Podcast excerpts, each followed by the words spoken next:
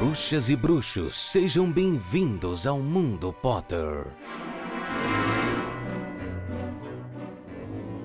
Olá, sejam todos muito bem-vindos a mais um episódio do Mundo Potter. Eu sou o Ita e por aqui a gente comenta capítulo a capítulo dos livros de Harry Potter e nessa temporada estamos falando sobre Harry Potter e o Enigma do Príncipe, neste que é o nosso episódio de número 142, no capítulo de número 1, intitulado O Primeiro. Não, eu sempre, eu sempre erro. Intitulado O Outro Ministro.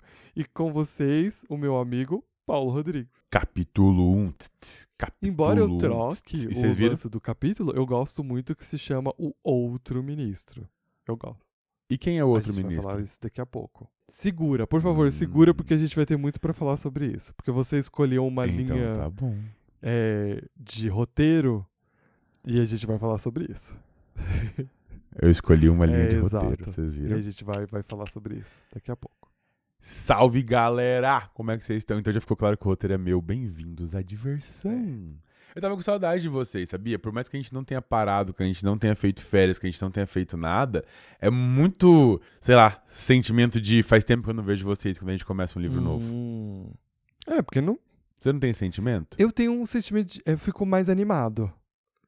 É porque é algo novo. Finalizou, é. É tipo, é tipo dia 1 de Isso, janeiro. tipo, é. Tipo, não mudou porra nenhuma, mas é um ano novo. É a expectativa pela, pelo novo, né? Que tudo, tudo pode nova. acontecer. Exato.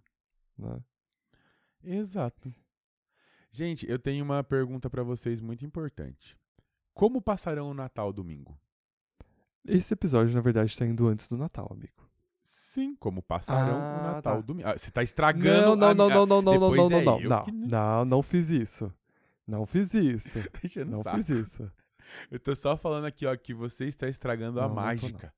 Aqui você tem uma coisa. Não é é só, só eu que você. estrago a mágica. Eu não estrago Ah, nada. entendi. Eu- tá, e como Entendi, você vai passar o entendi. seu Natal? Eu vou rebater a sua pergunta.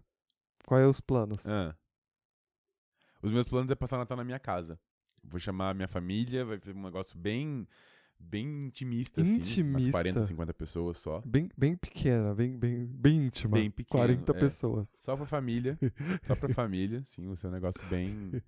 Bem nosso. 40 pessoas. Aí é uma coisa pequena, menina. Uma coisa assim.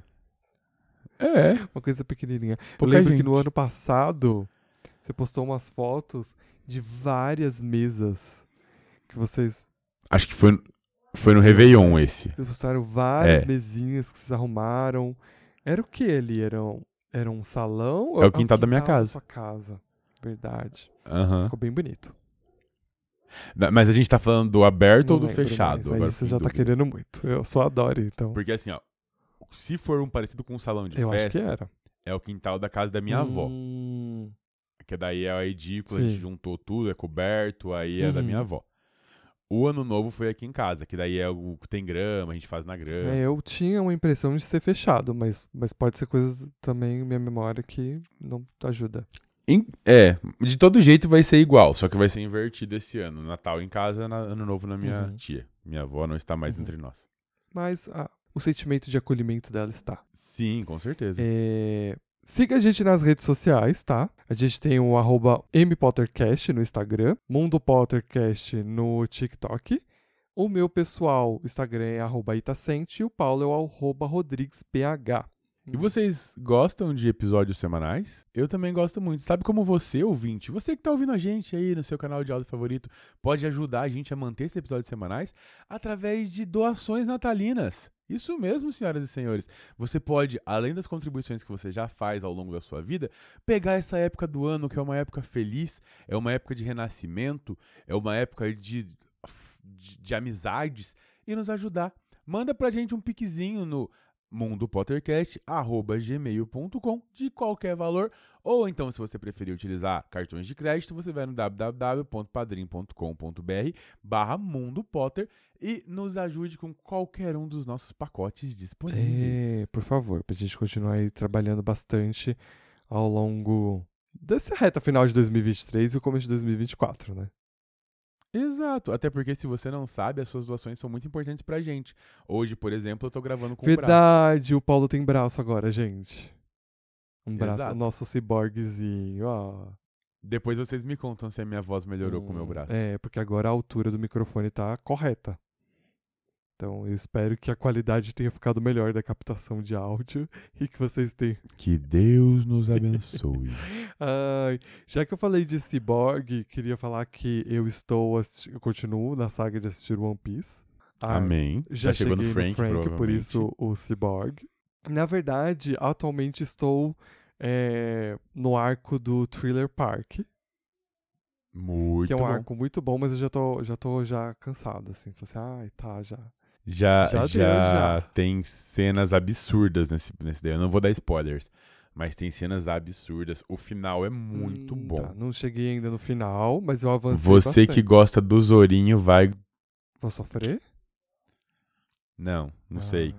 Todo mundo vai ai, sofrer. que tristeza. Você me deixou, deixou mal agora. Eu, eu adoro o Zoro, gente. Eu adoro o Zoro. É um dos meus personagens favoritos.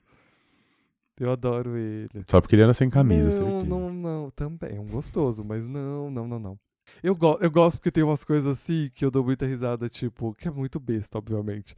Mas o lance de ele não saber a direção é porque eu sou muito eu na vida, entendeu? Tipo, ele tá sempre perdido. Ele, tipo, ele, ele jura que tá indo pro caminho certo, mas ele nunca tá. Entendeu? Eu adoro isso nele.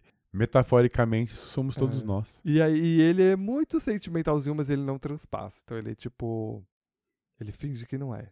Ele cuidando do Chopper é, muito então, bom. Uhum. do Santi também, porque eles têm toda aquela rivalidadezinha agora, mas eu tô no- numa parte que o Sanji levou um couro do do gigante do Luffy lá, que eu esqueci o nome agora, que é o Ark, Ark. É. Ele levou um pau e ele tipo assim, meu Deus, o Santi não, ele não pode morrer, tipo. Aí eu falei, ah, é fofo. Mas eu amo a Robin também, eu amo todos eles. E o Frank, É o meu personagem preferido ainda é o é Chopper. Chopper. Eu gosto do Chopper. Eu, ado- eu acho ele muito fofinho. Eu acho ele muito fofinho. E ele se escondendo É. é, muito bom. Ele só deixa a raba dele aparecendo. Ele Aham. esconde a cabeça. É muito fofinho. E. O que mais? A Nami. Eu gosto. Eu gosto de todos eles. Eu, ah, eu demorei um pouco pra entender a Rob.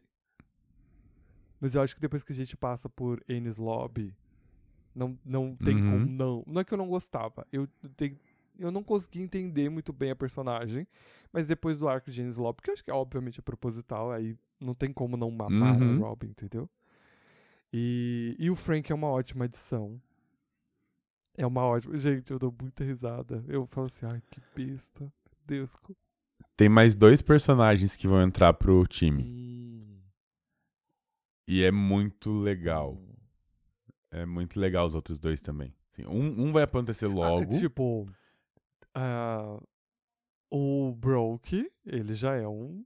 um, um- eu não, não sei. Eu sei que é Broke o nome dele, Bronk. Brook. É o Brook. O Brook já é um, um- um chapéu de palha. Não sei se ele vai continuar ou não, mas o Luffy já, o- Uhum. já o, o, o batizou como chapéu de palha. Então, É, ele Ah. continua. É, ele é um. entendi. Um É, dos é. dois. E o outro demora muito pra entrar. Eu ainda não cheguei na parte que ele Ah, entra. então. Ixi, vai demorar então. Demora muito, mas também é muito legal, porque a gente vai conhecer ele antes dele entrar Hum, pro banco. Entendi, entendi. Então, é, assim, é um dos personagens. Enfim, não Legais. vou falar muito que eu, eu. eu quero que você chegue nesse arco que eu tô querendo que você chegue logo, pra você chorar Entendi. absurdos. Tá- Tamo indo. Ah, Já avancei muito. Tá indo, você tá indo É, bem, você tá então. indo bem. E, e o, o Bronk. É Bronk? Brook, perdão. Brook. o Brook. Quando o Brook aparece, eu dei muita risada. Eu não esperava que eu ia dar tanta risada quando ele aparece. Por... E quando ele apareceu, eu falei assim: o Luffy vai querer ele. Porque como ele começa todo com o lance musical e o, e o Luffy ele tá há vários episódios antes de ele querer Desde o Antes começo. dele querer um carpinteiro, ele quer alguém que cante. Ele quer um músico. Então, quando o- ele aparece e já começa a cantar, é maravilhoso. E assim, o. E o dublador, que é o Riggs, que é o cara que faz o Superman, ele é muito. Ele é incrível. Ele é, ele é maravilhoso. E, e a voz que ele dá pra esse personagem. Gente, é maravilhoso. A risada dele. Na minha época não tinha ele dublado, já era Ah, então, legendado. pois eu recomendo muito que você fosse assistir. Sei lá, pelo menos um episódiozinho pra você ver. É muito, muito bom. Muito bom. Quer comentar mais alguma coisa? Porque. Porque senão a gente tem um Não. episódio enorme ainda pra gravar e eu vou ficar o tempo todo falando de One Piece. que- Não, va- vamos pular o One Piece então, vamos passar rapidamente pelo musical da vez. Ah, Tá, mas posso só falar só mais uma coisinha? Ele falou pra pular É, e ele rapidinho. quer voltar. Ah. É porque Thriller Parker. É por causa de Thriller do Michael Jackson? Óbvio, Sim. Né? Porque eu falei, essa referência tá Aham. muito na cara. Stand me thriller. É, então. É porque se você não tá entendendo nada, gente, Thriller Bark é um, um barco gigantesco de uma ilha é, assombrada, mas, é- entendeu? não, mas você não ajudou em nada. porque é bem complicado de entender que você não tá assistindo. É, mas é uma ilha assombrada, que na verdade É. é um barco, mas é uma ilha Então. assombrada. Ainda é confuso. Esse- É, mas já ficou É. mais claro. Pra pegar a referência do Thriller. Hum, Então tá bom. Então vamos, vamos pro musical da vez. Vamos pro musical da vez. O que, que você achou do musical da vez? é, precisamos falar. No caso. Não, não, não. vam- vamos seguir que as pessoas vão ah, entender. Tá. Eu adorei. Eu não esperava que eu ia gostar. Você foi com uma expectativa muito baixa. É, eu, eu não tinha criado nenhuma expectativa. Na verdade, quem escutou os episódios antigos lá, quando eu falei do. Ai, quando eu tava. Quando eu surtei e fiz aquele podcast lá, que pouquinho a gente ouviu. Um, por, dia. Eu falei que ninguém queria esse filme. Ninguém queria um. Uhum. Quem é que quer falar de, de A Fábrica de Chocolate? Eu queria. Mas, tipo, qual é o nível de hype? Era tipo um grande filme aguardado do ano pra você? Você começou o ano. Meu Deus, eu vou assistir o Wonka esse ano, porque vai ser o filme da minha vida. Eu queria. Era a eu queria. Eu amo a Fábrica Barbie, de Chocolate. Então, Era minha Ah, Barbie. então. Eu, eu amo. Assim, não era minha Barbie, né? Porque eu também queria a Barbie. Mas eu amo a Fantástica Fábrica de Chocolates. Eu adoro o Willy Wonka. Os dois Willy Wonkas Hum, o, passados. O clássico e o do. do E o do Johnny Depp. Aham.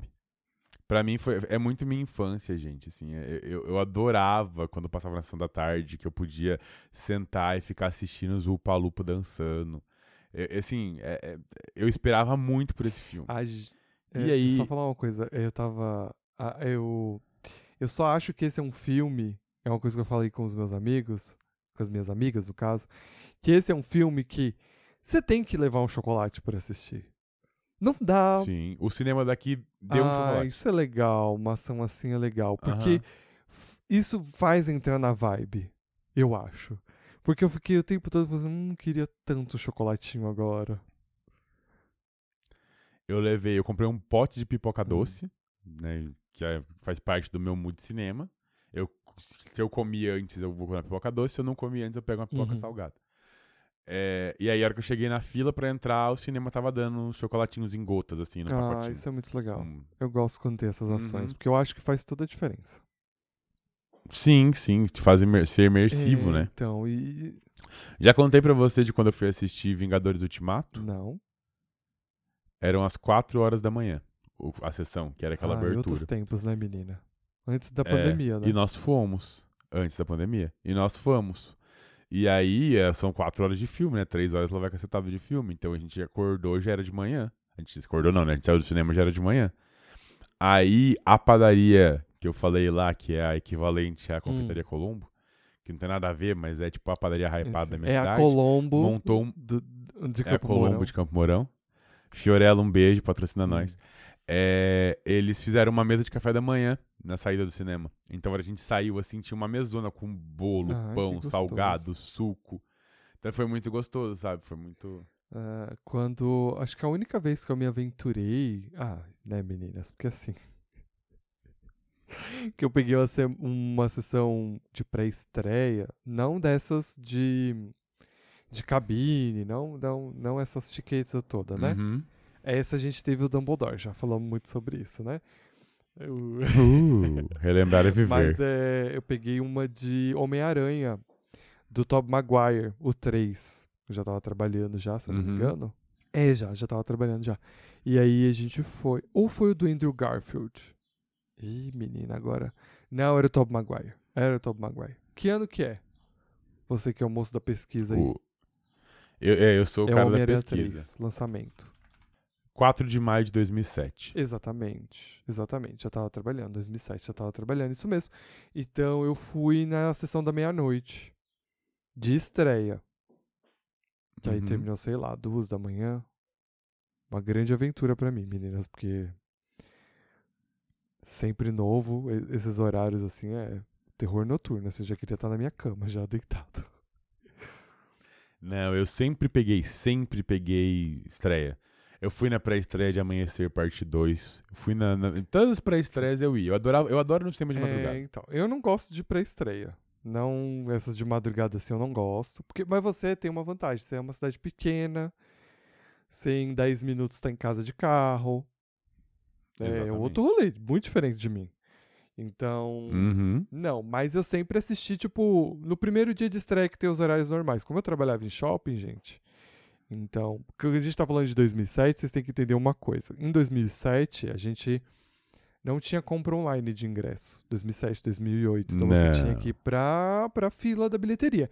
E as filas, pelo menos no shopping onde eu trabalhava, eram quilométricas. Pra essas sessões como Sim. Crepúsculo. Não o primeiro Crepúsculo, mas o, o desde Lua Nova até Amanhecer, parte 2, era tipo quilométricas as filas pra poder comprar. E aí, como eu trabalhava no shopping, era muito tranquilo. Tipo, porque eu chegava a ser. Mandava um zap pra amiga do cinema. Falava reserva não, elas não, não faziam muito isso, não. Mas ah, normalmente na primeira hora de- do dia de trabalho é tranquilo. Tipo, porque hoje em dia eles mudaram os horários. Mas antigamente.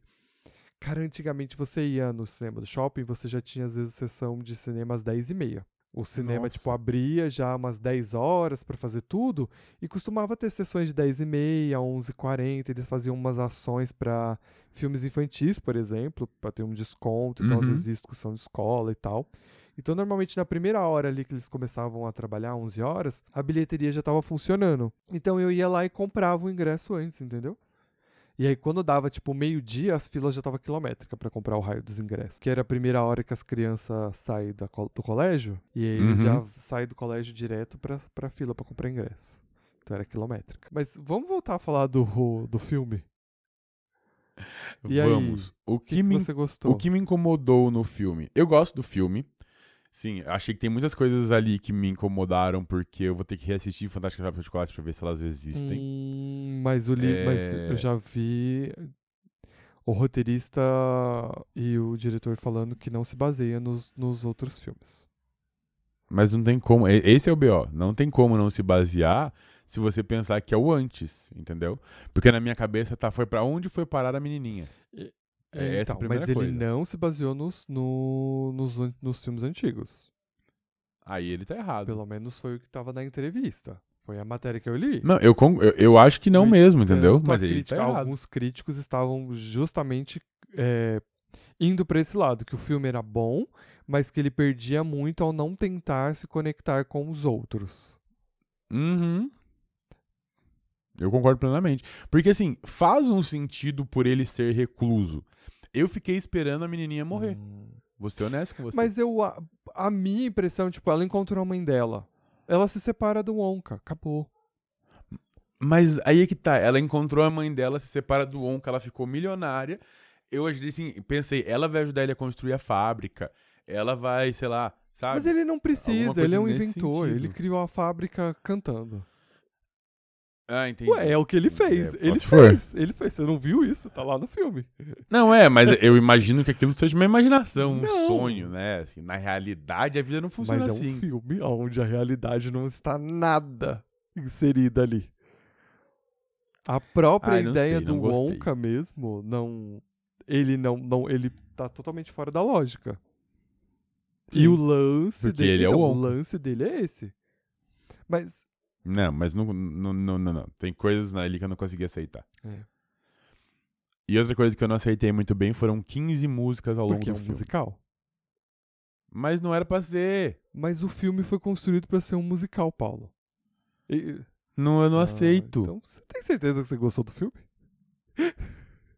Não aceito. 15 músicas é muita É um música. musical.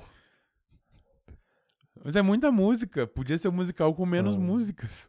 Eu não tenho problema com isso, porque era um musical, então, tipo, Hum. Foram 15, eu contei, gente. Eu realmente contei. é um musical. Foram 15 músicas Umpa, inteiras. a gente tá lumpa, falando de puru, 45 pum, pum. minutos do filme. Lumpa, umpa, pululum, pum. 45 minutos do filme foi Lumpa, cantado. Lumpa, lumpa, lum, pum. Lumpa, lumpa, lumpa, lum, pum. Eu vou repetir. Tá, De 1 hora e 56 minutos, 50% do filme foi cantado. porque é um musical? Você espera o que de um musical? Música. Não sei. Você tem certeza que você gostou? Não, eu gostei. Então, mas aí você falando, Eu- eu acho- você eu- falando dos outros filmes, é, por exemplo, crono, clono, ih, Cronologicamente. falando, a linha dele não casa muito bem com, por exemplo, com até cronologicamente até poderia ser, mas é que tem algumas informações desse que não casam com o do Johnny Depp, por exemplo, porque o Wonka do Johnny Uhum. Depp, é, o- ele não fala sobre a mãe dele, mas fala que ele viveu com o pai dele, o pai dele era dentista. E ele tem todo o lance Uhum. de ele não poder comer doce, e aí depois que ele come doce, é por isso que ele vira um doido por um doce. E aonde que talvez que era onde também que vem a riqueza dele, né? Porque ele já era rico antes, porque o pai dele tinha dinheiro porque era dentista, e ele usa a herança pra se aventurar e tudo mais. E aqui a gente já Uhum. tem um passado que conversa talvez um pouco mais com o primeiro filme de A Fábrica, A Fantástica Fábrica de Chocolate. Que eu acho que ele tenta conversar mais, justificar. Por que que no futuro ele vai atrás de uma outra criança? Porque ele já teve ajuda de uma criança uma vez. Então se ele tá indo buscar uma certa é, uma certa esperança de dentro dele mesmo para aquele primeiro filme lá, o clássico. Então ele- Uhum. a gente entende que é por isso que ele tá voltando a tentar encontrar que é o que acontece aqui nesse filme, né? Ele para ele fazer tudo acontecer, ele, ele encontra uma criança e, e essa criança que ajuda ele nessa jornada. E aí o, o, Aham. o eu do futuro dele vai fazer tipo o, o inverso, né? Ele vai voltar a procurar uma criança para voltar a ter um propósito ali na, na fábrica dele, né, e tudo mais. Então eu acho que ele acaba conversando bastante. Tem a justificativa também do do ticketzinho dourado, que eu achei fofo, Tá achei muito aham. fofo. Foi, foi uma referência muito que boa. Eu, que eu achei muito legal, eu achei muito bonito. Eu achei, eu adorei o filme. Eu não, Ah, eu senti falta de uma linearidade. Esse é o meu B.O. Assim, Des- tipo, na verdade, esperava você uma- sentiu falta de conexões porque a Marvel fez isso com você e com todos nós. Não, não, não tem nada É, a ver com a. Marvel. A gente tá falando de um filme que, que, que é, que é uma continuação. Ele que na verdade é uma uma, uma pre... Ele rebutou, é um quase é um ele tá começando de novo esse universo. Mas ele não pode rebutar um universo que Ele existe. pode. Ele tem que Se fazer chama- conexão. Não Se deveria chama poder. cinema, ele pode. Eles fazem isso. Não, não poderia. Você pe- pega a ideia do negócio e joga no lixo, Mas sabe, sabe? que não? Porque- ó, se- O livro, o livro, que é onde vem a Uhum. inspiração original, não se conversa. com esse filme, porque eu nunca li o livro, então eu não sei dizer. É. Com, na verdade, assim, o livro não se conversa com quase nenhum deles. Tá. Mas, o- porque assim, o que acontece? No livro não tem nada sobre a infância. Uhum. Então, enquanto um fala do pai, outro fala da mãe, outro. ah, Então- O livro não fala nada. Entendeu? O livro segue. Mas ah, durante todo o processo da fábrica tem uma continuação. Eu sinto que faltou essa, essas conexões. Mas se você tá criando esse universo de novo, que é a ideia que foi passada para mim, foi essa a- a, a minha opinião depois que eu assisti tudo, é que você quer não se conectar com os outros, mas criar um novo universo de Wonka. Um novo universo para a Fantástica Fábrica de Chocolate. Então você pode ser que daqui para frente você tenha uma franquia. Se o filme for bem de bilheteria, essas coisas que a gente sabe como é que funciona para poder rolar. Sim. Então a gente talvez teria um Wonka 2, um Wonka 3, entendeu? Até chegar talvez esse ponto aonde a gente tem aquele primeiro, sabe? A gente pode, porque ele construiu uma base nova, a gente sabe de onde vem as referências do Wonka, a gente não sabe exatamente por que, que ele é excêntrico, mas a gente é, sabe a origem dele. Ah, e agora a gente sabe que ele é pobre, ele foi pobre. Ah, a gente sabe que ah, ele se apaixonou pelo chocolate. Isso que eu achei uma coisa muito legal que de, de, de- do roteiro é mostrar que o Wonka ele tem dois sonhos. Um sonho vem da mãe dele e o outro é o dele. Ele é um inventor, ele é um mágico, isso é o que ele é, isso é o que ele gosta. Ele gosta do espetáculo, ele gosta de se apresentar. Ele se apaixonou pelo chocolate porque esse era o sonho da mãe dele. E ele transformou esse sonho dele. Então, ele tem dois sonhos. Ele quer esse chocolate incrível porque ele é o sonho da mãe dele. Então, esse sonho da mãe dele vive dentro dele. Mas ele tem o sonho dele, que é, esse, que é essa maluquice. Então, ele, tipo, pega algo que, que ele trouxe, que a mãe dele deu pra ele, e transforma em algo único dele. E eu achei isso muito legal. Não sei se, se eu consegui me fazer ser entendido. Não, eu entendo tudo isso. E eu entendo o que você está falando também. Pra mim faz todo sentido. Já, já tinha percebido. O que eu não gosto, e aí por isso que você está perguntando se eu gostei do filme. O que eu não gosto é eles recriarem algo do zero de algo que já existe.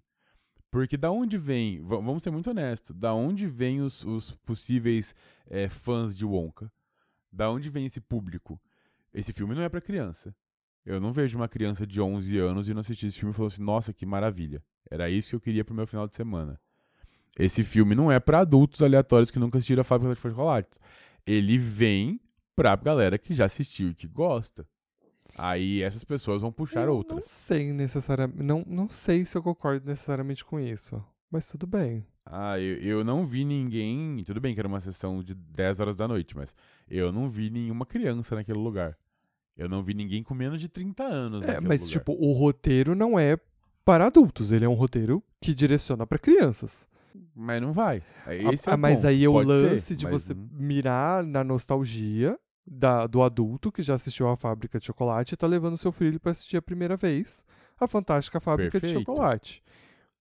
Perfeito, mas isso não vai. Esse é meu BO. Isso não vai acontecer tão naturalmente, organicamente, como eles talvez esperassem que acontecesse. Porque muita gente tá falando isso que eu tô te falando. É, é, isso é- são críticas que a gente vê em todos os sites e isso é a, a opinião geral de todo mundo que saiu do cinema. Porque todo mundo vinha falando a mesma coisa, sabe? Tipo, ah, não se conecta, não se Então. conecta. Então, assim, se eu falar pra um amigo meu, falar assim, ah, não vale a pena ir pro cinema, não. Espera sair em algum Eu- lugar. Entendeu? E Eu volto a bater na tecla que a gente tem esse sentimento, que é o efeito Marvel, de achar que tudo tem que se conectar, que tudo tem, tem que fazer um sentido com algo que já existiu, e a gente perde um pouco uma história original, que ela foi baseada. Porque é isso, é- é uma história que foi baseada em outra, mas que tá tentando trazer uma coisa nova pro telespectador. Ela tá tentando sair daquilo que foi criado originalmente, tá tentando trazer algo novo. E eu acho que esse sentimento vem muito desse lugar de a gente achar que tudo tem que estar conectado, tudo tem que estar um universo. Mas assim, é opinião também. É opinião minha, Uhum. que eu tenho esse sentimento. Ah, Pode ser que seja, mas é o sentimento geral. Então. Porque, cara, você resolve fazer um filme. Esse filme ele tem uma, uma- uma- um impacto muito grande na vida de várias pessoas que cresceram assistindo e conhecendo essa história. Você faz um filme de algo que está acontecendo antes. Porque eu não me importo, por exemplo, se a gente tivesse feito um novo Onca da mesma época. Sabe? A gente está falando especificamente que não é uma continuação, não é um pré, é um mesmo filme, estou reformulando. Por exemplo, teremos Percy Jackson agora daqui 20 dias. Na verdade, daqui 5 dias. É, Ele está começando do zero. Então ele vai apagar tudo que fez e vai conseguir a Sim. dele. Tal qual é, por exemplo, é, Shadowhunters. Shadowhunters tem a série e tem o Uhum. filme. São duas coisas que falam da mesma coisa, da mesma época, do mesmo tudo, e vão para caminhos totalmente diferentes. Beleza, eles não devem se conectar. O que eles fizeram foi: vou pegar uma história que é muito famosa, muito consolidada, e vou fazer algo antes. Que é a mesma coisa de eu pegar animais fantásticos e esquecer tudo aquilo que a gente já falou e começar a fazer coisas muito diferentes. Não é, e aí foi aquilo que eu falei, gente chega igual, que pra mim é muito parecido com Animais Fantásticos. É algo que vem antes e que a gente espera uma conexão. Se fosse a mesma época, não precisaria de uma conexão. Mas como ela tem um antes, eu imaginava que ele fosse chegar em algum lugar por ali, entendeu? E aí não chegou e isso me frustrou. Eu acho que esse é o grande ponto. Entendi. E o nosso próximo bloco é as corujas. E a gente vai iniciar com uma corujinha que, pra mim, teve um efeito muito bom. Que ela é muito curta, ela é muito sucinta, mas ela me deixou algo quentinho por dentro. Vou explicar pra vocês por, por quê. Ela vem do Elvis Dias e o Elvis diz o seguinte: Olá, tudo bem? Sou Elvis, sou de Cabo Verde e estou lendo os livros de Harry Potter e estou amando Onde- muito. Desculpa. Ai, te cortei de Imagina. Para, tá tudo De bem. onde Cabo Verde? Cabo não Verde, ideia de eu acho. Meu Deus, se você digitar Cabo Verde, ele parece que é um país da África. Tem alguns países da África que falam português. Tem. Ah, tá, não, mas ele. Ah, tá. Ele também é um município brasileiro do sul do estado de Minas Gerais. Elvis, você precisa contar pra gente se você é da África ou de Minas Gerais. Traz um pouquinho mais de informação, Elvis. A gente, a gente ficou curioso. Tô pesquisando aqui se Cabo Verde fala português. Fala português. Ai, meu Deus do céu. Pode ser, hein? Ó. Elvis, nos conte. Você é da África ou você é de É. Minas? E assim, eu acho que ele tá mais pra África do que pra Minas. Não tem nenhum trem na, na mensagem Um dele. ai. Não saiu um pão de queijo, É? um doce de leite. Hum. Não tem nadinha. Uma coisinha assim, um negócio mais É. diminutivo. O Elvis conta que ele tá indo pro terceiro livro e que ele tá ansioso pra ouvir o podcast. E ele manda um grande abraço. Elvis, muito obrigado pela sua corujinha. Eu fiquei feliz. Mas você disse que tem um motivo de ter deixado seu coração quentinho, amigo. O que que é?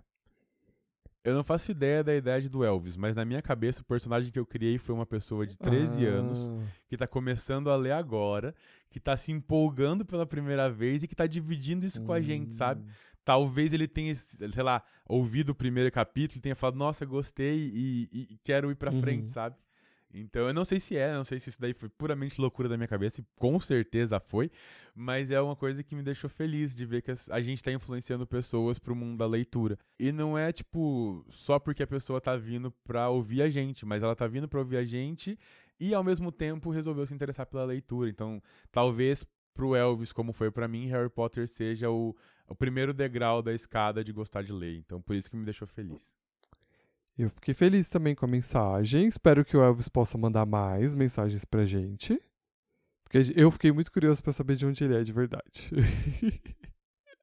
Não, se ele for da África, a gente zerou o mundo. A gente tá literalmente cruzando oceanos. Uhum. Legal, né? Mas se for de Minas também, igualmente legal, porque os mineiros são muito legais, certo? Salve, Gui. Exato. O Gui tá sempre aí, entendeu? Então, a gente pode seguir para os próximos quadros, começar a falar sobre o capítulo. Sim! Eu, eu mudei a ordem aqui, mas tá tudo bem. Hum. Amigo, eu fiz uma, um- Eu tomei a liberdade de fazer uma. Eu não vou nem chamar de quadro novo, porque provavelmente ele não vai pra frente. Mas uma, um ponto que é. Pra você, qual foi o melhor diálogo desse capítulo? Nossa. Qual foi o melhor diálogo desse capítulo? Você quer que eu fale o meu antes pra você ter tempo de Sim, pensar? por favor. Eu tenho dois diálogos Hum. muito bons. Mas eu acho que o que eu mais gostei de verdade, mas assim, que, que me deixou mais. Foi o do, do ministro novo sendo cuzão. Que o, o, o ministro trouxa fala: Ah, eu gostaria que a minha sala permanecesse trancada. E ele fala assim: Eu gostaria que não fosse interrompido. Tipo, a petulância da pessoa de estar na casa da outra e dando ordens, Ah, entendeu? eu, eu, eu, já lem- eu já pensei no meu. É, Ah, Eu acho que até você colocou no roteiro. Mas é que é um, é um ponto muito específico. Deixa eu pegar ele aqui. Tá. É esse aqui, ó. É, o, o primeiro-ministro britânico fala o seguinte. Mas pelo amor de Deus, vocês são bruxos, podem fazer bruxaria. Com certeza são capazes de resolver. Bem, qualquer coisa. O, eu nunca lembro de, se a pronúncia é Screengirl. Como é que é? É Screen... Scringerwood. Scringerwood gira os calcanhares lentamente, troca um olhar incrédulo com Fudge, que dessa, que desta vez conseguiu sorrir ao dizer com bondade. Isso é interessante, por que, que eu gosto? Porque um, um momento atrás, ah, o, o Fudge faz uma piada que ele não sorri. E agora Uhum. ele tá sorrindo. E aí ele responde, que é, que é a frase que eu gosto, que ele vira assim: O problema é que o outro lado também sabe fazer bruxaria, primeiro-ministro. Entendeu? É- é É muito bom. Não parece que ele tava falando com uma É, criança nessa tá hora? com Isso é uma coisa que eu vou. Não o fato de ser uma criança, mas a forma como o primeiro-ministro é tratado é algo muito importante nesse capítulo, na minha opinião, do jeito que eu, que eu, que eu leio ele. Talvez você leia do mesmo jeito que eu, que é. A gente tem que tratar ele com respeito que ele é o primeiro-ministro, mas ah, é só um primeiro-ministro Hum, trouxa. É. Vamos falar sobre isso. É, a sinopse do Paulo, obviamente, é: usamos legilimens, é, legilimência, no caso, né? Legilimens. Por que legilimens? Acho que é o feitiço, Ah, legítimos. tá. Usamos É, legilimens. eu acho que era isso que tava na minha Hum, cabeça. ok. E estamos dentro da cabeça de outro personagem. Eu queria começar falando o seguinte.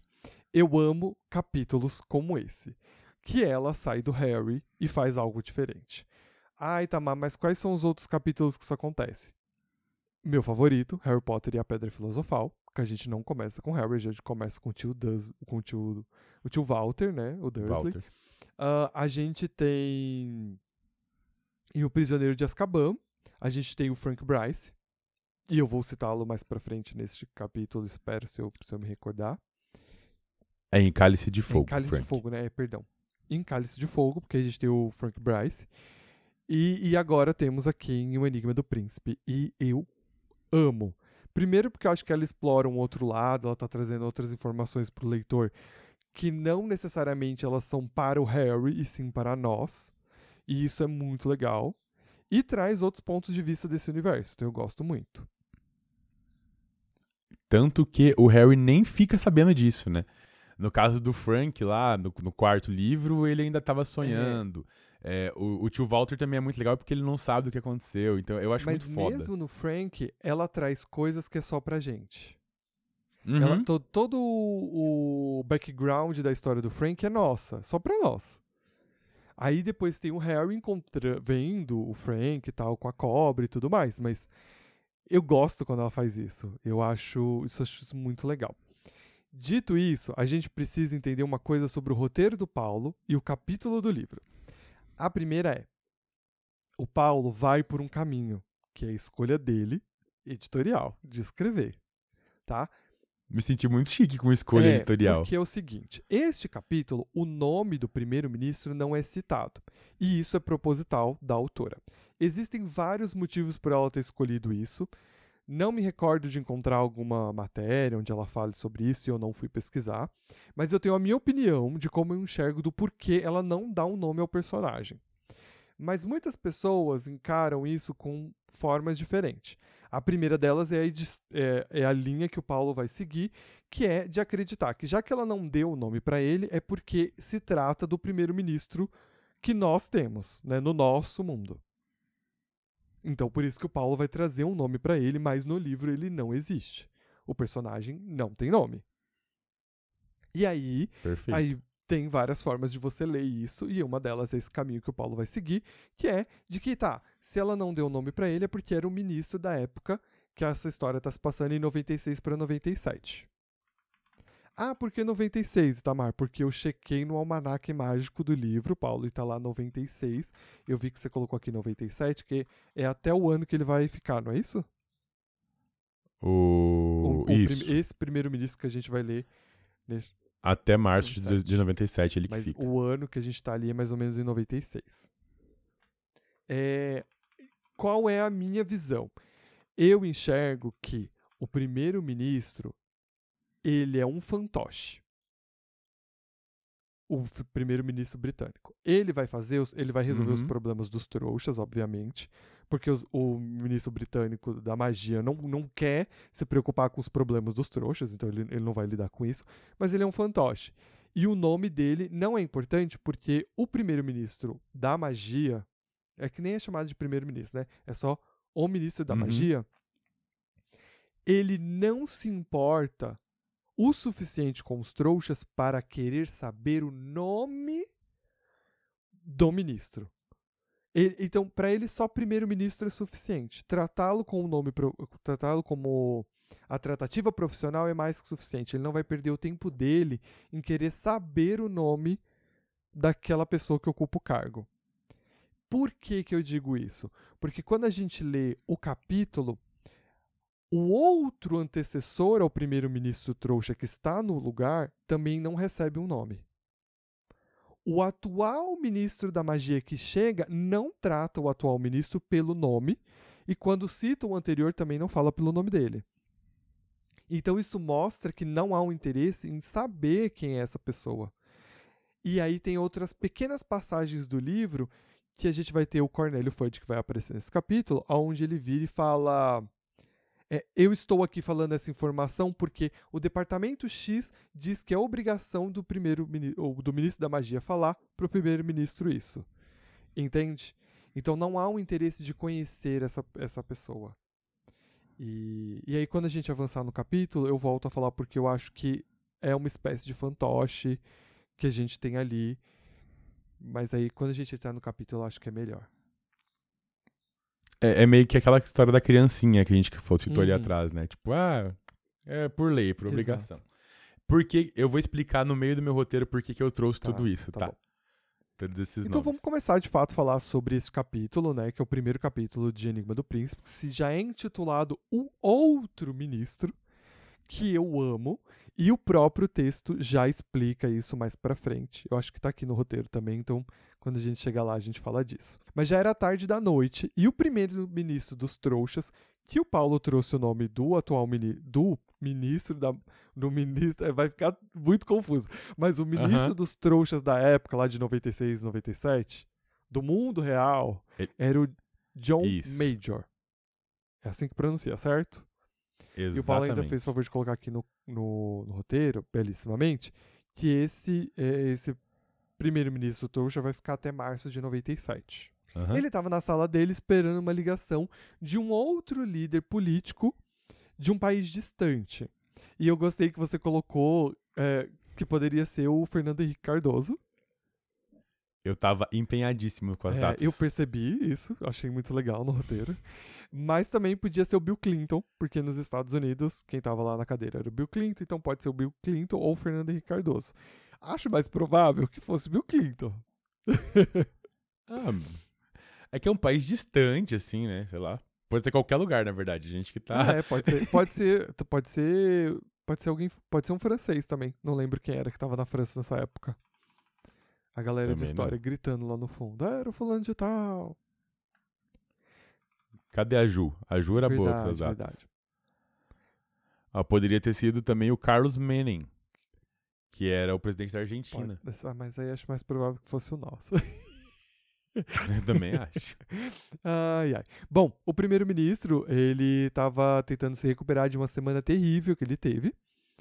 ah, que, assim, eventos que aconteceram e que a mídia estava, assim, colocando a culpa nele, porque ele é responsável pelo país, então alguém tem que levar a culpa, e no caso é o primeiro-ministro. da- Não vai ser a É, rainha, não, né? até porque em 97 a família real não manda em nada, a não ser um símbolo de status e organização A filantrópica. não ser torrar dinheiro.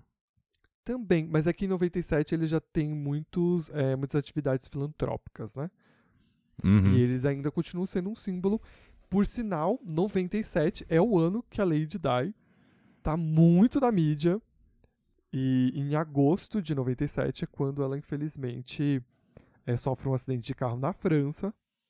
E ela falece. E isso vai impactar muito o, o mundo inteiro, não só a Inglaterra, mas. Sim. Enfim. É curioso trazer essas curiosidades. É é bom como as coisas se É. casam, né? Acho curioso de ela não, não, não trazer essas informações. Tipo, ela não querer colocar isso no livro. Se abster. É, a família real nem é, abor- nem é abordada em nenhum Não, momento, né? Ela não toca nesse vespeiro. Ela poderia simplesmente falar assim, ah, e além do primeiro-ministro, a família real também sabe. É, poderia, mas ela não quis. Uhum. Eu, eu tenho minhas, minhas teorias embasadas em vozes da minha mente. É porque como a coroa também está muito ligada à religião, né? Porque o pontífice é o rei ou a rainha, no caso a Elizabeth era Uhum. a pontífice da igreja anglicana, e Harry Potter já teve muitos problemas né, da igreja católica e algumas evangélicas, desde o seu lançamento criticando e falando que era coisa do demônio, eu acho que ela quis se Uhum. distanciar ainda mais de qualquer qualquer crença. É porque ia dar um É. BOzinho, né? Com certeza. Se ela colocasse alguma coisa, ia dar É. um BOzinho. A gente ia adorar, mas ela ia ter um processo a Exato. mais. Mas o que eu sinto falta é que eu acho que ela poderia ter feito, tipo, sei lá, alguma citação à Lady Di. Por quê? Mas aí Poderia. também, mas aí que eu penso hoje também, que talvez, sei lá, às vezes ela apoiava a coroa e não a Lady Di, entendeu? Hoje, Eu, eu acho difícil. eu acho difícil, mas não é pela, impossível. pela, escolha, pela escolha política dela, eu acho É, Mas difícil. hoje em dia, amigo, Mas- pelo que a gente vê, É, não dá pra ter muito, muito parâmetro, sabe? é. As escolhas políticas dela também se confundiram ao É, longo da exato, vida. Tá bem confuso. Bom, o primeiro ministro dos trouxas, que a gente vai chamar ele de Sir John daqui pra frente, não que seja, tá, gente? Como o Ita já falou, ninguém deu nome aos bois, quem tá dando nome sou Joe. E aí, se o Ita quiser comprar a ideia, ele compra também, mas é, é uma coisa que não tá oficial, tá? Ele tava ali indignado, porque sobre ele caíram acusações que, segundo ele mesmo, fugiam do controle. Por exemplo, insinuaram que ele não tava gastando grana suficiente com manutenção de ponte. E, porra, velho, a ponte tava lá fazia menos de 10 anos. Quem que ia pensar que a ponte podia rachar exatamente no meio? Nenhum especialista soube explicar por quê, mas a culpa era dele. E Também é você, como engenheiro, pode me dizer quanto tempo uma ponte é, é- é pensada pra durar? Não, ela tem que durar assim uns 150 anos. Quando ela tá no projeto, a, em mente é que ela dure. No mínimo 50, que é o que é a responsabilidade do Uhum. engenheiro. Mas assim, obviamente precisa de manutenções, Uhum. né? Mas uma ponte, a gente tem ponte de mais de 300 anos, firmona. E uma ponte é mais ou menos que tem o dilema de. Ai, como é que era o nome dele? É aquele do barquinho. Que quando ele vai de um ponto pro outro, ele tá trocando todas as peças do barquinho e aí no final ele já não é o mesmo barco. Esqueci. Teseu? É Teseu? É. Teceu. Que é o É. lance da ponte. Ela vai sofrendo manutenções, manutenções e ela já não era mais aquela que ela já foi um dia. Depende de qual Hum. ponte. Se é uma ponte histórica, a gente não faz troca, a gente faz restauração. Aí ela continua sendo a Uhum. mesma. Mas tem ponte que a gente vai trocando tudo mesmo. Hum, legal, legal. Mas ao longo de anos, tá? É, 10 anos realmente é uma, muito nova pra uma pontezinha. A pessoa tem que ser muito ruim no que projetou e o material tem que ser, tipo, comprado assim, muito ruim pra, pra dar ruim, né? E além de tudo isso, ninguém nunca foi lá embaixo dar uma olhadinha pra ver como que ela tá, Entendi. sabe? Porque uma ponte pra romper de uma hora pra outra, assim, é muito azar. Tem sempre uma trinca, uma fissura. Você olha e fala, nossa, tá corroendo ali, ó. Aí você, você, Uhum. vamos consertar. entendeu? Entendi. Então eu, eu, eu concordo com o Sr. John aqui nesse Uhum. momento. E só pra deixar claro, nenhuma ponte foi rompida de verdade em 1997 lá, tá? Ok. Eu fui pesquisar. Vai que era uma, Hum. né? Eu tava Você checou pra trás? pra trás? Porque não, às vezes ela podia estar fazendo com referência de algo que já tinha acontecido antes. Pode ser. Nossa, eu vou pesquisar depois. Aí eu trago essa informação no próximo Uhum, tá episódio. bom. Também anunciaram pra quem quisesse ouvir que o aumento dos homicídios, um deles dentro do bairro do primeiro-ministro, também era culpa da falta de policiamento. E ele fica puto porque ele tá gastando uma grana com isso. E pra fechar com chave de ouro, diziam que ele devia ter previsto um furacão atípico lá no centro-oeste do, do estado, do país. Ele fala: como assim, gente? É atípico, não tem como prever um negócio desse. E previsto E o aí- lance do ministro lá, né? E ainda tinha que tá, ele é responsável porque o ministro tá maluco. Tinha o ministro da fazenda, o ministro de baixo escalão dele lá, não é da fazenda não. O ministro de baixo escalão dele lá começou a, a fazer um negócio esquisito, imitar um pato, e estão falando que a culpa é dele também. Ele tá puto. O primeiro-ministro, perdido em pensamentos e trabalho, ouviu um som que, apesar de já ter escutado antes, o o- sempre o, o amedrontara. Sempre. Faz esse barulho e vai, Ih, deu merda. Um, pi- E nem é o pigarro Exato. É um pigarro que sai de um quadro de um homenzinho feio herdado de governos anteriores e que jamais conseguiu remover da parede. O homem com a peruca anuncia a Sir John que Fudge, o qual ele conhecia como ministro da magia, ou como ele gostava de chamar, o outro ministro. ai, ai. Gostaria de conversar com ele. De início, o Sir John queria cortar isso aí. Falou, não, vamos deixar isso para depois. Mas o quadro falou assim: olha, você tem que receber ele sim. É, é tipo, eu li quase desse jeito. Você, olha, você não tem escolha. Ele tá vindo e você tem que falar com ele. E ele fala assim, tipo, não, estou aguardando sua resposta. Não tem qualquer desculpa que ele fosse dar. E ele deu, Uhum, inclusive, ele fala. né? Ele fala, tipo, da ligação. É, eu tô esperando um chefe de estado que vai me ligar, eu tenho uma reunião. Ele falou assim: não, não. Fica tranquilo que esse chefe de estado, ele. A gente vai alterar a memória dele e ele vai entrar em contato com você é, no dia seguinte, se eu não me engano. E esse é Uhum. um ponto que me traz muito sobre fantoche. De novo, de, de parecer com que os líderes trouxas são facilmente acessados pelos bruxos e dá essa impressão de que eles são usados como fantoches. Porque se você pode Sim. chegar no primeiro-ministro de outro estado e ficar alterando a memória dele para que ele não lembre de uma reunião, enquanto o mundo mágico está influenciando os trouxas. Porque aí tem duas, tem duas questões, né? O quão o quão importante o mu- mundo trouxa é para que o, o bruxo fique interferindo lá, mas ao mesmo tempo a gente já vê que existe sim uma necessidade, porque senão o primeiro-ministro nem se apresentaria, o primeiro o ministro bruxo não se apresentaria para o primeiro-ministro trouxa. Não, e tem mais alguns detalhes, né? O quanto o Ministério da Magia dos, da Europa, né, do, da Inglaterra, sei lá, é, tem um poder sobre os outros, porque é um ministro de um país longínquo. Uhum. Vamos supor que seja os Estados Unidos. Os Estados Unidos a gente viu em Animais Fantásticos que tem um ministério Sim. próprio. Então, assim, o ministério não vai defender seu primeiro-ministro? Mas aí é que nesse caso eu pensei que o Ministério da Magia Britânico entrou em contato com o Macusa e o Macusa fez essa, essa, essa, esse job, entendeu? Sim. Não, então, mas daí é, será que isso é uma influência ou será que isso é um favor? Hum, entendi. Aí questões políticas assim, é- não, não tem Uhum. como a gente saber, mas Não. Mas o outro bizarro é o fato de o quadro estar no gabinete do primeiro-ministro, que é onde volta também a, a- a mostrar que o, o ministro trouxa tem essa vertente meio que de fantoche, porque ele é espionado 24 horas por dia pelo Ministério Britânico. Uhum. E não sei nem se ele entende isso. Ele não entende. O trouxa não entende. Ele não, Não. entende, ele não sabe disso. Porque, ele, po- porque o que dá a impressão e a forma como o quadro também fala é como se ele fosse um telefone. Você pode ver que ele, ele anuncia, ele fala como se ele fosse um telefone. Então o trouxa. Ele, ele ainda fala, ah, às vezes eu já percebi que parece que ele some de lá e tal.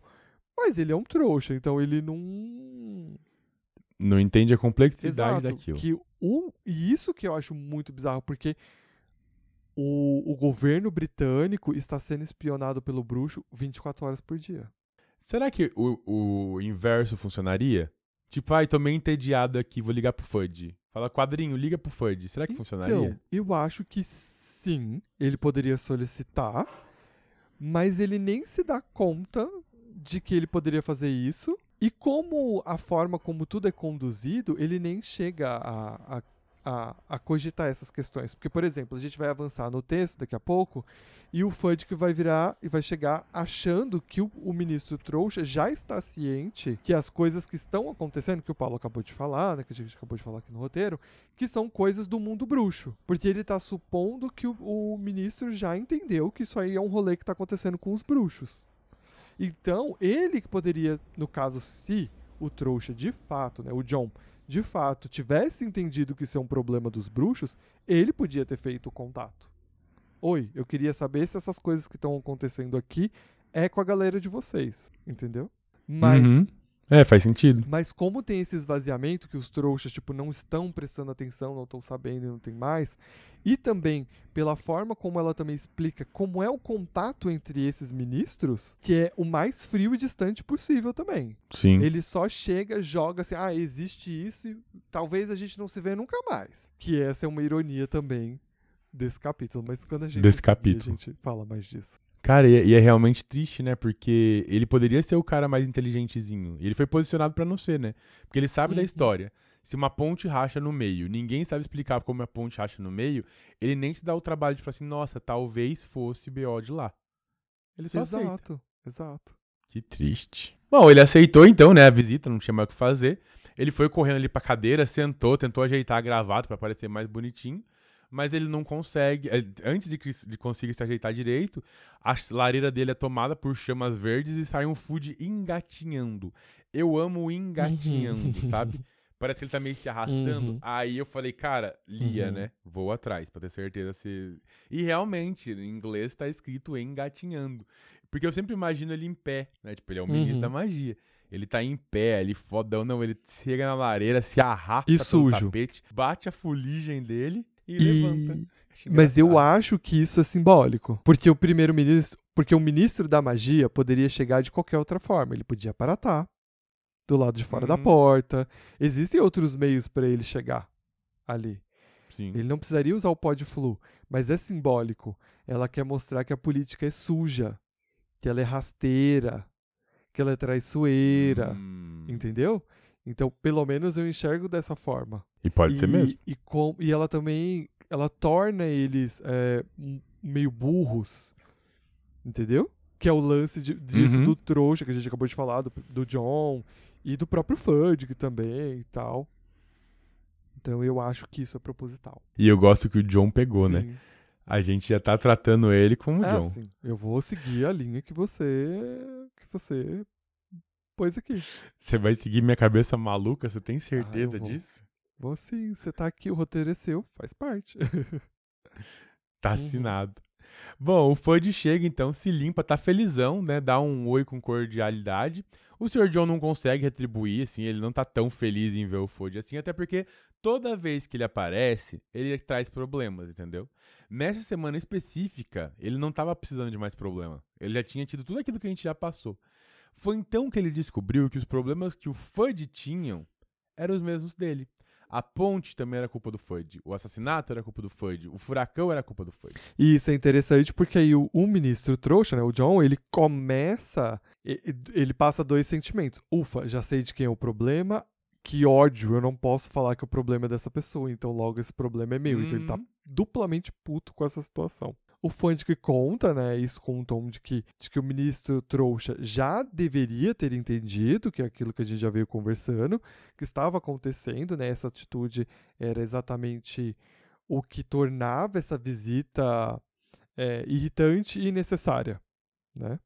E eles já se e aí a gente descobre que eles já se encontraram algumas vezes anteriormente.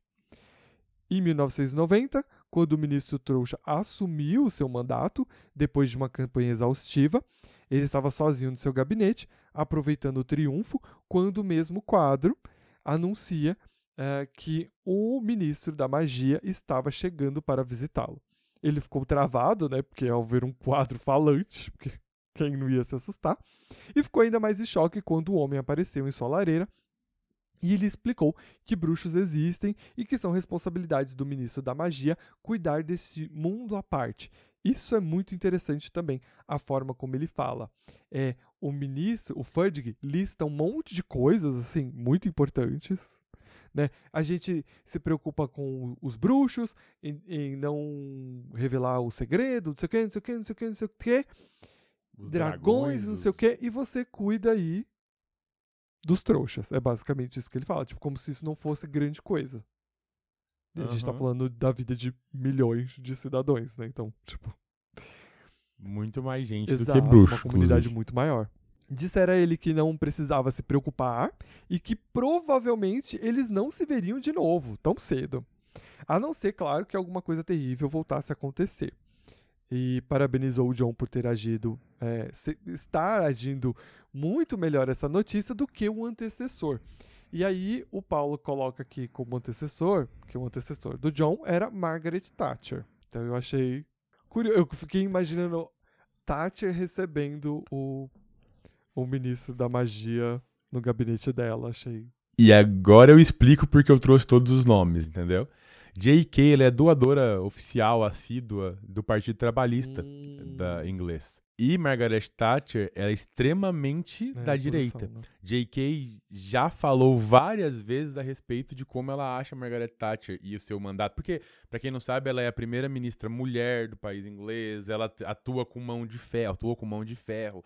Ela foi responsável por diversos programas políticos de recuperação financeira. E recuperação financeira a gente sabe que funciona muito bem pra quem tem Uhum. dinheiro, pra quem não tem nem sempre funciona tão bem.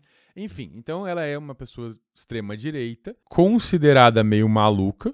Mas aí eu já não posso dizer com tanta propriedade. Se alguém de história tiver aí, pode Uhum. explicar melhor do que eu. E J.K. atacou ela várias Se- vezes. Vou fazer só uma ref, tá? Se você Aham. assiste The Crown, tem uma temporada de The Crown onde Thatcher assume, porque a gente tem sempre o político e a realeza trabalhando ali juntos. E é uma temporada bem Uhum. interessante pra entender um pouco a Thatcher. Tem filme também. Tem, Eu acho que tem. sim, que é pela, pela Mary Streep, não Acho que é Mão de Ferro, é Dama de Ferro. É isso, Dama de Ferro. Dá pra gente ter mais ou menos uma, É. uma noção, porque a gente é brasileiro, né? Não- muitos de nós não entendem nem a nossa política, quem dirá a política de outro país. Então, Pois é. Inclusive, Dama de Ferro é, não é só o nome do filme, é o apelido dela. É. E aí, eu achei interessante trazer os nomes, porque as datas casavam, porque eu imagino, pela visão de J.K., que, né, que não gosta da Margaret, ela falando, ah, a mulher é maluca, tentou me, me jogar pela É, janela, e, aí eu, sabe? eu- e aí eu consegui visualizar essa, aí, ó, essa imagem, depois que eu li o seu roteiro, da Thatcher segurando o Fudge pelo colarinho e tentando jogar ele pela janela. Então, é maravilhoso. Sim. Aham. Aí eu fiquei tipo, cara, será se ela fez isso de verdade, assim? Será que foi esse o pensamento? Uhum, Pode ser. Porque é um ataque político muito bom. Tipo, ela tá atacando num livro publicado, que nunca vai ser publicado. Não é oficial, porque não tem o nome da mulher lá. Exato. É uma forma, é uma estratégia de falar sem, sem falar, né? Uhum. Exato. Muito bem pensado, se for. Uhum. Bom, nunca mais ia aparecer, mas pouco tempo depois, 1993, um homenzinho mais uma vez anuncia a chegada do Fudge. E dessa vez o bruxo tá encharcado, claramente afobado. Mal cumprimentou o primeiro-ministro trouxa e já falou assim: olha, o sério Black fugiu de Azkaban. Eu acho muito legal, porque como a gente tá vendo pela visão do ministro trouxa, ele foca no sério Black e vai até o final. E aí ele explica, né? Tipo, olha, você não tá entendendo nada, senta aí, toma um uísque, relaxa que eu vou te contar a história. E eu me- o primeiro-ministro fica meio puto, né? Porque, pô, tô na minha sala, ele tá mandando eu sentar, tá mandando eu tomar do meu próprio uísque, não foi o que aconteceu, na verdade, foi de conjurou hidromel, o que eu imagino ser uísque de fogo ou hidromel, alguma coisa assim. Ou até É, o então uísque deu mesmo. bebida. Ou até, até o uísque mesmo. É que eu acho que no texto fala que ele É, conjurou. não, sim. O que eu quero dizer é que, que ele pode ter conjurado até o uísque mesmo. ele só Isso. fala Ah, que a bebida ser. era ambar. É verdade. Então pode ter sido hidromel, pode ter sido uma bebida bruxa, mas pode ou uma Ou trouxa, uma trouxa. mesmo. Verdade. Verdade. Enfim, pelo menos não foi a dele, né? Mas primeiro ele mordeu a Sim. chumbada. Primeiro ele ficou. Mas enfim, e aí ele começou a contar a história, contou a história completa do Harry, contou a história do Voldemort, de como elas se entrelaçavam, contou que o bruxo poderia é, voltar, né? Que Dumbledore, inclusive, acreditava que ele não estava morto. Mas, enfim, contou a história inteira e falou: olha, mas não se preocupa. Provavelmente a gente nem vai se ver de novo. Corta pra 94.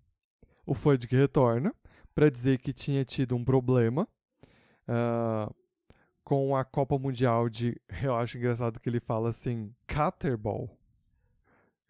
né, que é na verdade quadri quadribol. Então, é isso. Ele tem tão poucas informações e, e é tão pontual os aparecimentos que ele não tem como saber o que, que são as coisas. São só informações jogadas. E voltando um pouquinho, o lance de ele mandar ele sentar casa com aquilo que você falou, de tratar o ministro trouxa, né, como criança. Tipo, senta lá, meu filho, que eu vou Uhum. falar umas coisas pra você. É tipo isso, né? Senta que lá vem a E história. aqui também, né? Ele chega falando que teve um problema com os trouxas, né? Ahn, mas que ele já estava resolvendo. Ele aproveita para informar que estava importando três dragões e uma esfinge para o país. E aí ele fala, né? O, o diz que ele é obrigado a dar essa informação. né, Ele não fala a palavra obrigado, mas é isso que dá a entender. Ele fala que ele tem que dar essas informações porque o regulamento é, exige que ele faça isso.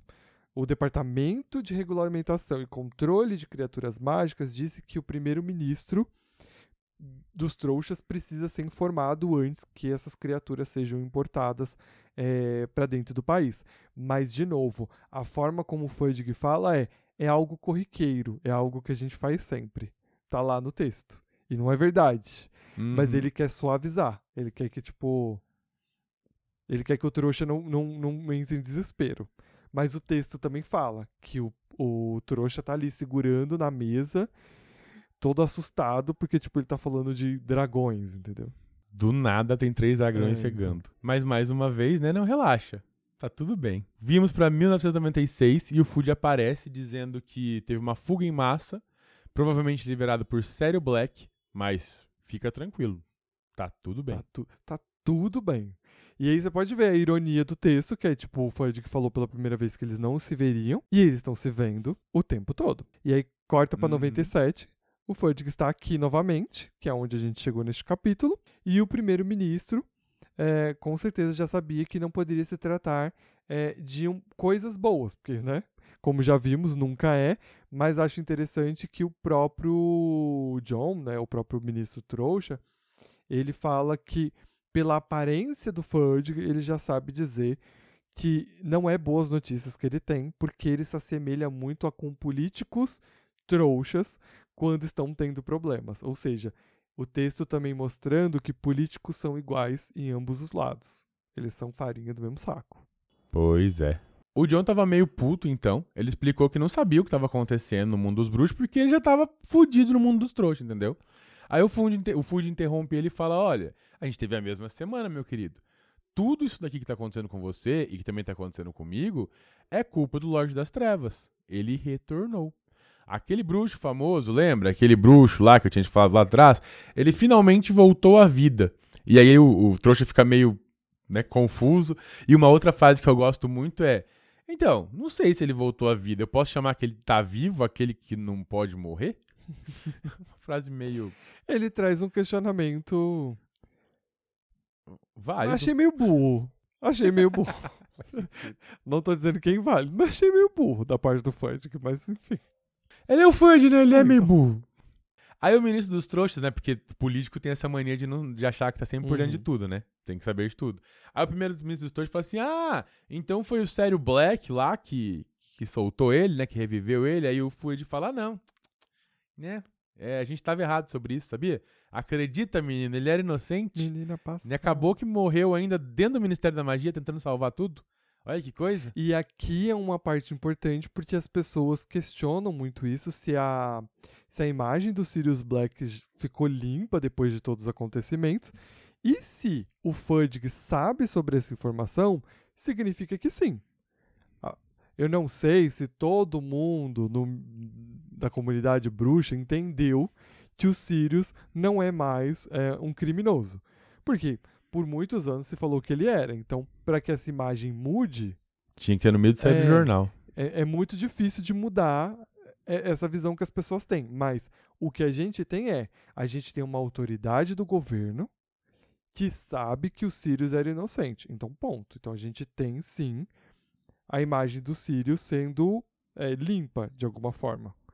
Agora, a visão da população sobre isso aí já é uma outra conversa. Bom, Food fala então, ah, mas o Black não é mais importante, tá? Tá tudo certo. Agora a gente tá em guerra.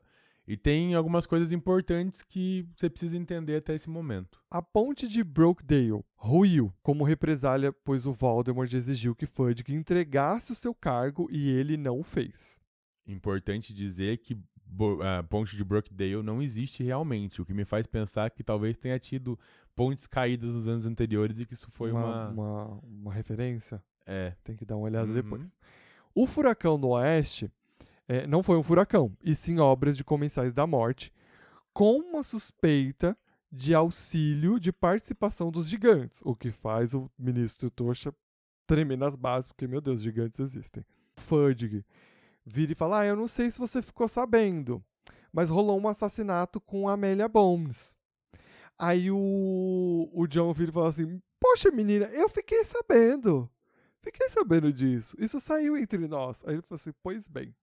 E aí, caro ouvinte, se você não lembra quem é a Amélia Bones, vou refrescar sua memória, porque a Amélia Bones é a chefe de execuções de leis mágicas que estava lá no julgamento do Harry, que é tia de uma das meninas lá, uma Bones, a Suzana, Susana. obrigado por lembrar, é tia de Susana. E a gente descobre que ela foi brutalmente assassinada. E que, embora para os trouxas tenha saído que é, o assassinato foi misterioso, o Fudge deixa claro que ele sabe exatamente quem assassinou ela e que foi obra de Lord Voldemort em pessoa. Ele fala sobre o assassinato de Emelina Vance, que também foi obra dos comensais, dos comensais da morte. O Fudge diz que a neblina fora de ordem, né, porque tá verão e tá uma neblina densa. Isso é uma citação interessante que o John também faz, falando, ele fala: "Ah, o clima está pesado, tá triste, as pessoas estão tristes". E tem uma névoa muito bizarra no meio do verão. E aí o ministro vem aqui e fala "Ah, "Então, menina, essa essa névoa aí, isso aí é coisa dos dos dementadores". Aí o primeiro-ministro vira assim: "Mas os dementadores não são os guardas da prisão?" Aí ele fala: "Ah, então, menina, você ficou sabendo, não? Ah, então eles eles abandonaram o serviço e estão do lado das trevas agora. Tá, Tão em greve. de greve, estão tacando terror.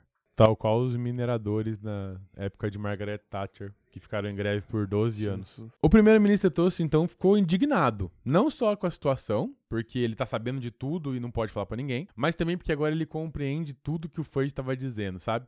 Como o Ita falou, tipo, ele sabia quem eram os dementadores, ele sabia onde ele atuava. Ou seja, num passado feliz, isso não fazia parte da vida dele, mas agora faz. E pra externalizar tudo isso, ele fala assim, ó, Fudge, você precisa resolver isso tudo urgente, pelo amor de Deus. Você é o ministro da magia, esse problema é seu. E aí o Fudge fala, meu querido, você acha mesmo que depois de tudo isso que eu te Eu contei, eu ainda sou ministro? Muito inocente você, não?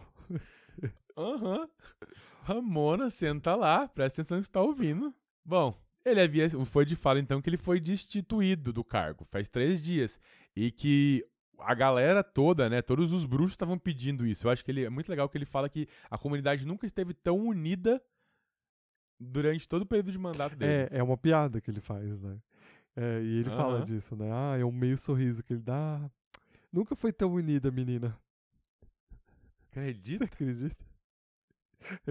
E que a função dele ali hoje era apresentar o novo ministro, que por sinal estava atrasado.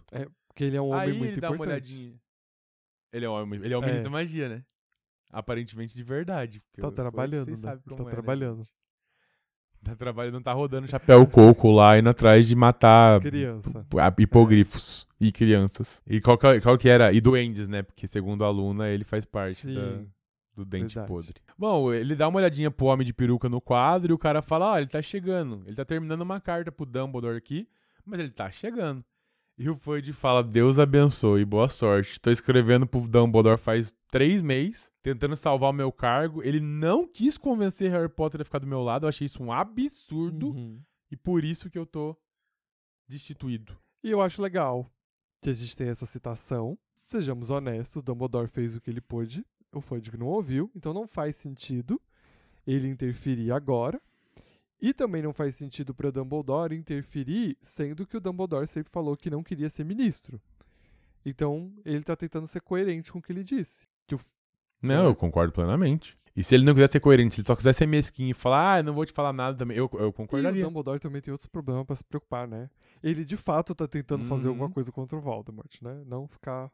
Bom, o outro ministro da magia finalmente chegara. E John logo entendeu o porquê a população bruxa preferiu ele no lugar de Fudge nessa situação. Então, abre aspas. O primeiro pensamento do primeiro-ministro, uma tolice, foi de que Rufus Screamer, eu nunca sei falar esse nome. Scream-J-Ur, é isso? É, vai ficar assim, pessoal, é isso. Parecia um leão velho. Havia fios grisalhos em sua juba alourada e nas sobrancelhas espessas. Tinha olhos amarelados e argutos, por trás de óculos de arame e uma certa graça em sua magreza, embora mancasse um pouco ao andar. Transmitia uma imediata impressão de sagacidade e firmeza. Eu sempre acho que ele parece o manda-chuva. Do- lembra da- dos gatos lá? Nossa, mas é que o manda-chuva não tem um ar mais malandro? Ele tem, mas talvez não seja o manda-chuva. Deixa eu pegar aqui o, todos os gatos possíveis. Porque o manda-chuva, ele não, ele não tem uma bengalinha, ele tem um, um chapéu e ele tem um ar de malandro, É. não é? É, é o manda-chuva mesmo. Eu, na minha cabeça ele é o manda-chuva. Peraí que eu Uhum. vou, vou te mostrar quem é o, o manda-chuva que... Cadê? Cadê? Esse aqui, ó. Sim. Pra mim ele é a carinha do manda-chuva. Ai, mas aí você tá pensando nele numa coisa mais fofinha. Eu pensei ele numa coisa mais séria, mais. Não sei, na minha cabeça ele é fofinho. Acho que é o lance do leão, não. Eu acho que é. Eu acho que é o. eu não sei porquê, mas na minha cabeça é o manda-chuva. Talvez o manda-chuva com cara de brabo. Pode ser, pode ser. Bom, o outro ministro da magia não era simpático. Apertou brevemente a mão do primeiro-ministro trouxa e já trancara a porta com uso de magia, mesmo sob protesto do trouxa. Ele também fechou as cortinas, dizendo que preferia não ser visto nem ouvido por ninguém. Perguntou então se Fudge lhe avisou se havia lhe explicado a situação toda, e depois de uma resposta afirmativa, ele seguiu direto ao ponto. Primeiro, tô preocupado com a sua segurança. Aí o ministro fala, ué, mas como assim? Eu tô muito feliz, não sei o que, né? Aí ele fala assim, olha, eu coloquei um auror poderoso ao seu serviço do ministério. É o Kingsley Shacklebolt. Aí o ministro fala, como assim? Ele é meu assistente? É, exatamente, ele é um mágico. Não, então ele não é bom, não. Ele era muito bom até agora, mas agora que você tá se metendo na minha vida, ele não é bom, não. Aí o Rufo olha pra ele e fala assim, mas como assim? Até agora ele era bom?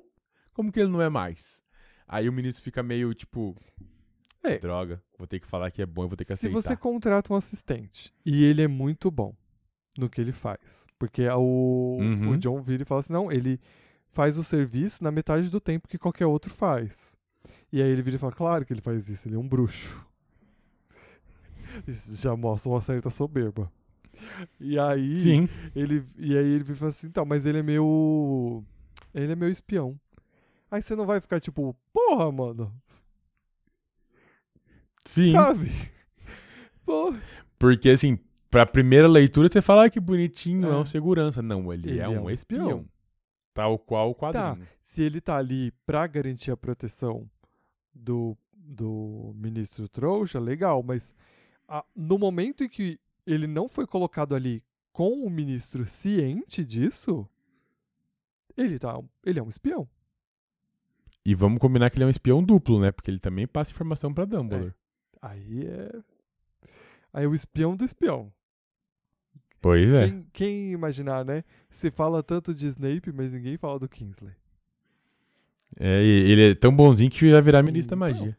Segundo, Herberto Charlie, um ministro que estava divertindo o povo aparecendo maluco, né? Que a gente já falou disso, né? O, é um ministro lá de segundo escalão.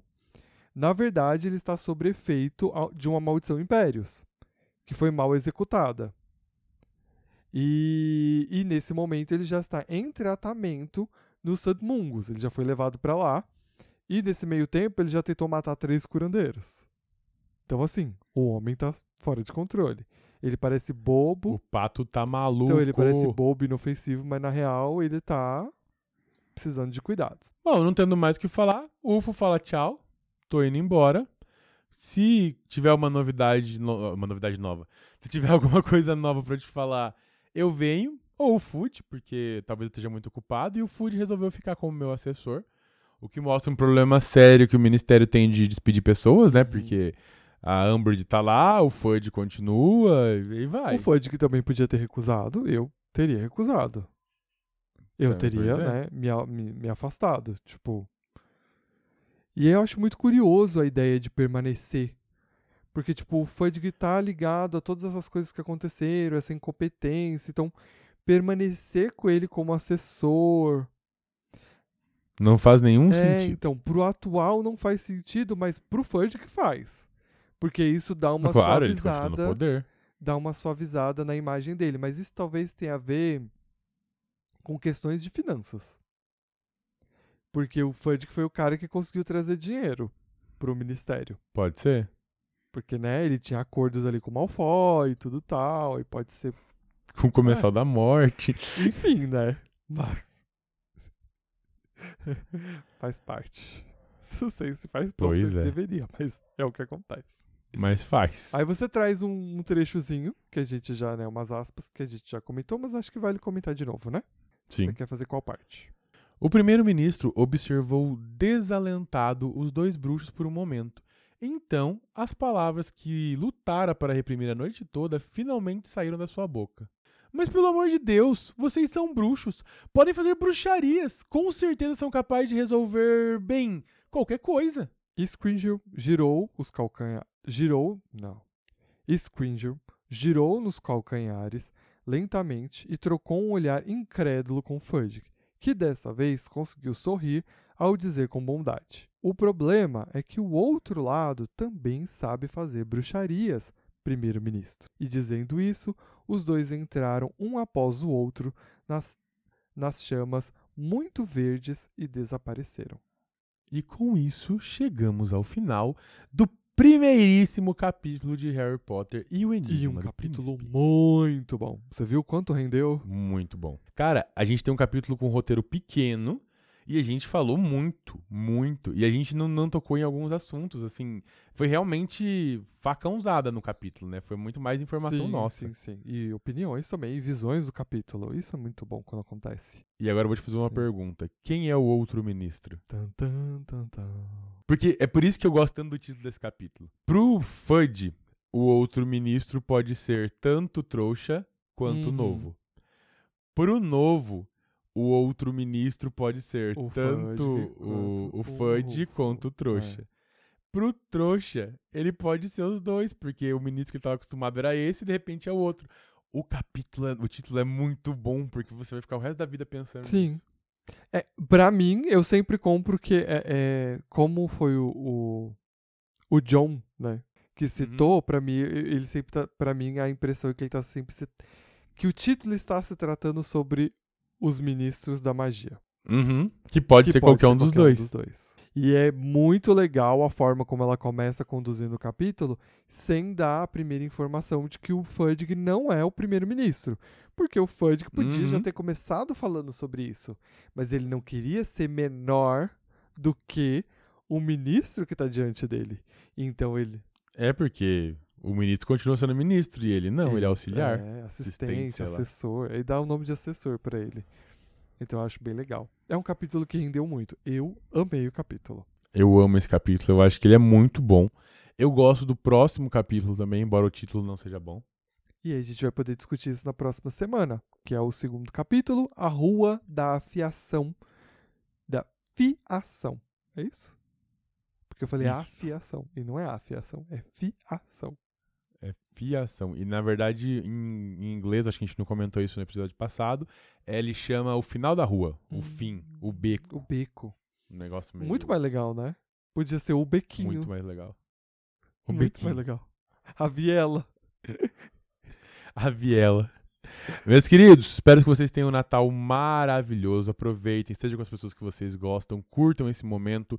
Natal é um momento mágico de luzinhas, de árvore de Natal, mas também de amizade, de companheirismo, de compartilhar com quem a gente ama. Aproveitem esse momento. E é isso. Não tenho mais o que dizer, senhoras e senhores. A gente se vê na semana que vem. Um grande beijo e abraço e tchau. Tchau. Semana que vem, ano novo. Uhul.